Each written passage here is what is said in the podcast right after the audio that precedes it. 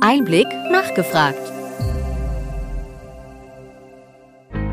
Willkommen bei Einblick nachgefragt, dem Podcast mit Interviews und Gesprächen zum Gesundheitswesen vom Gesundheitsmanagement der Berlin Chemie. In dieser Folge spricht Friederike Gramm mit Dr. Lara Meyer von Casper Health in unserer Rubrik Young Health über die Online-Reha aus dem Wohnzimmer. Dr. Lara Meyer hat in München und Kapstadt Medizin studiert und ist Medical Director bei Casper Health. Außerdem engagiert sie sich bei dem Podcast Visionäre der Gesundheit und schreibt dafür Faktenchecks zu Themen im Bereich von Digital Health und Medizin.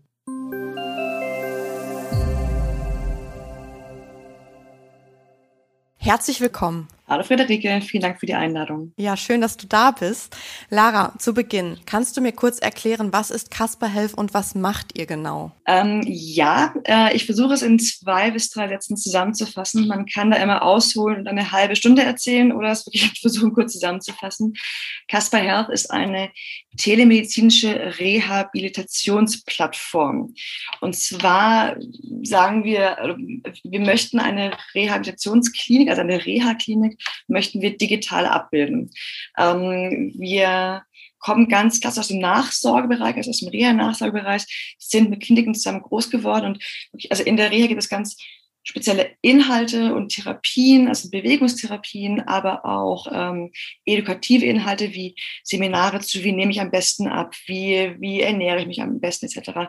Und all diese Inhalte haben wir digitalisiert oder, oder digitalisieren wir gerade, sodass Kliniken ihre Patienten mittels unserer App, mit der Plattform, mit Therapieplänen versorgen können und diese die Reha vor allen Dingen in der Nachsorge per App absolvieren können. Das heißt, sie müssen nicht immer in ein ambulantes Reha-Zentrum fahren, sind zeitlich und örtlich flexibel, haben aber mit ihrem Therapeuten oder Therapeutin oder den Ärztinnen Kontakt, da diese die Therapiepläne jede Woche neu für sie erstellen. Und eure Kunden sind ausschließlich Kliniken oder auch ärztliche Praxen? Ausschließlich ist das falsche Wort. Wir sind vor allen Dingen mit Kliniken verbandelt und sind arbeiten für eigene Kliniken zusammen. Also es gibt in Deutschland ca. 15 große Reha-Ketten, sind auf Ketten mittlerweile.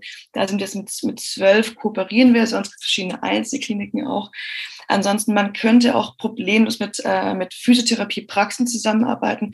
Das tun wir auch zum Teil, aber das ist ein ganz, ganz, ganz kleines Gebiet. Wir sind auch, man könnte auch als Selbstzahler, also das, ähm, mit Casper arbeiten, wenn man danach mit Casper weitermachen möchte, im Sinne eines Personal Trainings. Aber auch das sind wirklich nur ganz, ganz vereinzelte. In den Physiopraxen gibt es auch einfach andere Lösungen, die auch schon sehr gut angenommen werden. Und Casper ist sehr für den Reha-Markt zugeschnitten. Aber man könnte die Lösung auch wirklich anders verwenden. Mhm. Meine letzte Frage dazu, seit wann gibt es mhm. Casper? Bei uns gibt es seit ziemlich genau sechs Jahren. Also ah, ja. das ist auch offiziell kein Startup mehr, da habe ich neulich gelernt. Startup ist äh, fünf Jahre maximal, dem sind wir jetzt entwachsen. Und auch in der Größe, wir zählen circa 70 Mitarbeiter, sind im letzten Jahr sehr gewachsen, also haben es verdoppelt im letzten Jahr. Auch da ist es eigentlich kein Startup mehr. Also wir werden langsam erwachsen und stellen uns auch neu auf. Mhm. Was machst du als äh, Medical Director bei Casper Health? Als Medical Director, die Stelle habe, die Rolle habe ich jetzt relativ neu. Zuvor war ich für medizinischen Content und für Business Development zuständig und im Rahmen genau der Umstrukturierung und wie ich meinte, wir stellen uns neu auf, bin ich jetzt in der Medical Director Rolle. Das beinhaltet zwei Hauptaspekte ähm, zum einen die Public Spokesperson, also dass ich ähm, ja das, das Gesicht von Casper bin, sein soll, entsprechend Präsentationen, Kongresse moderiere, öffentlich auftrete, dass ich ähm, ja die Ärzteexpertise nach außen hin ähm, ja, transportiere, sagen wir mal. Und der zweite Hauptpunkt ist, ist, dass die, ist die Produktweiterentwicklung, dass wir, ähm, ich arbeite ganz, ganz eng mit Data mit Product, mit ähm, den UX, UX-Design etc. zusammen. Bei mir in meinem Fokus gerade auf die Patient Domain bezogen. Wir haben ein Produkt, das wir den Patienten anbieten, ein Produkt, das wir den Therapeuten anbieten. Und mein Fokus liegt gerade wirklich darin, die medizinische Expertise, die ich aufgrund meiner beruflichen Erfahrung habe, reinzubringen in Teams, die natürlich mit Kliniken, die zusammengearbeitet haben, entsprechend ist es Ziel, meine Expertise in das digitale Produkt umzumünzen, dass ich hier wirklich beratend in den Teams zusammen bin. Das sind die zwei Hauptaufgaben. Ansonsten sind noch viele Tätigkeiten von früher, sagen wir, mit dabei, zum Beispiel Kooperationen weiter aufbauen, wie Bigebau, die eben genannt wurde. Und Business Development mache ich noch ein bisschen nebenher auch. Du hast gerade gesagt, ihr habt ein Produkt, äh, ein Produkt für Patienten und eins für Physiotherapie. Äh, wie ist das genau?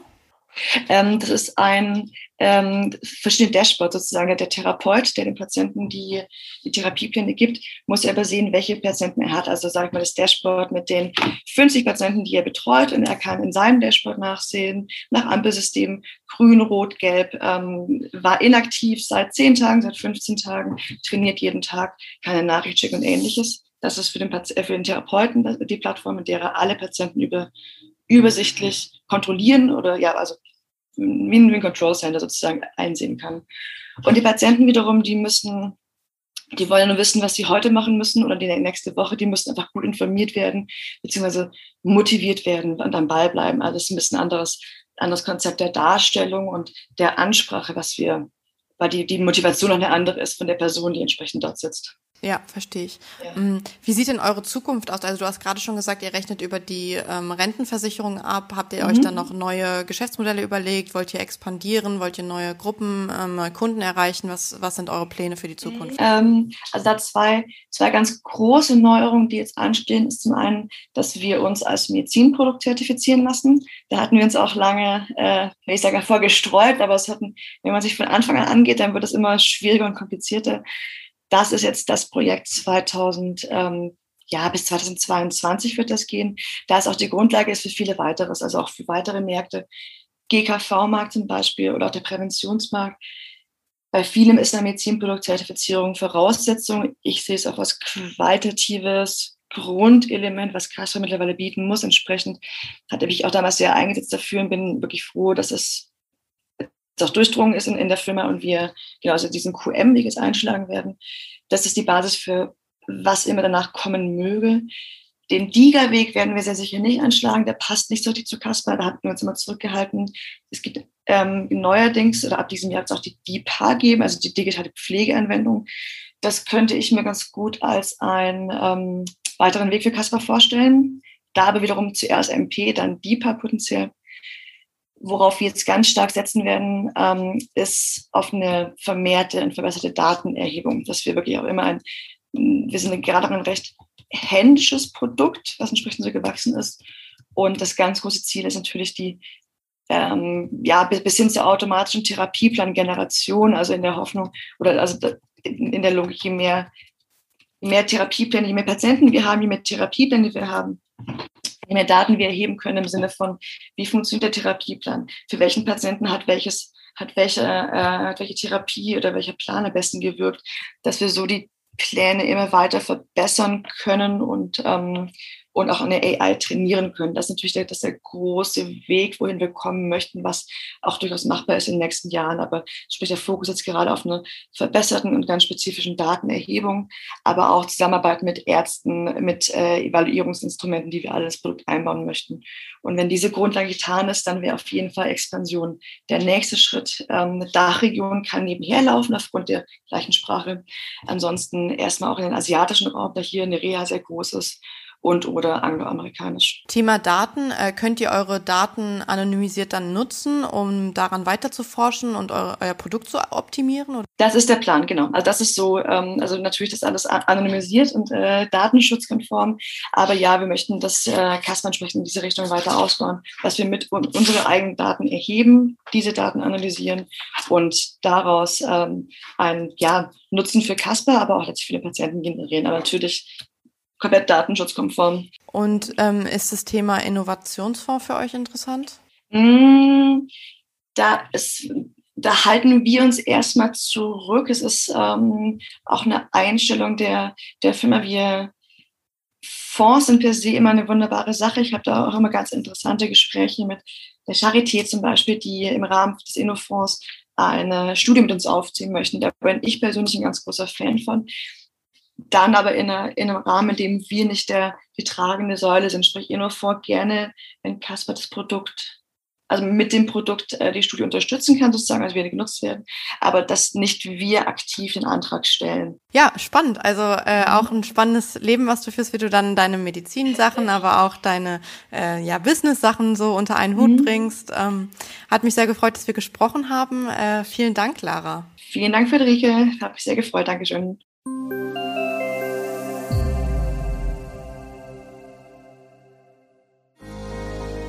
Wir hoffen, dass Ihnen diese Ausgabe von Einblick nachgefragt gefallen hat. Bitte schicken Sie uns gerne Anregungen und Fragen an gesundheitsmanagement at berlin-chemie.de. Wir empfehlen Ihnen für den schnellen Überblick der Trends im Gesundheitswesen unseren wöchentlichen Einblick-Podcast sowie unseren Einblick-Newsletter. Alles im Netz unter einblick-newsletter.de.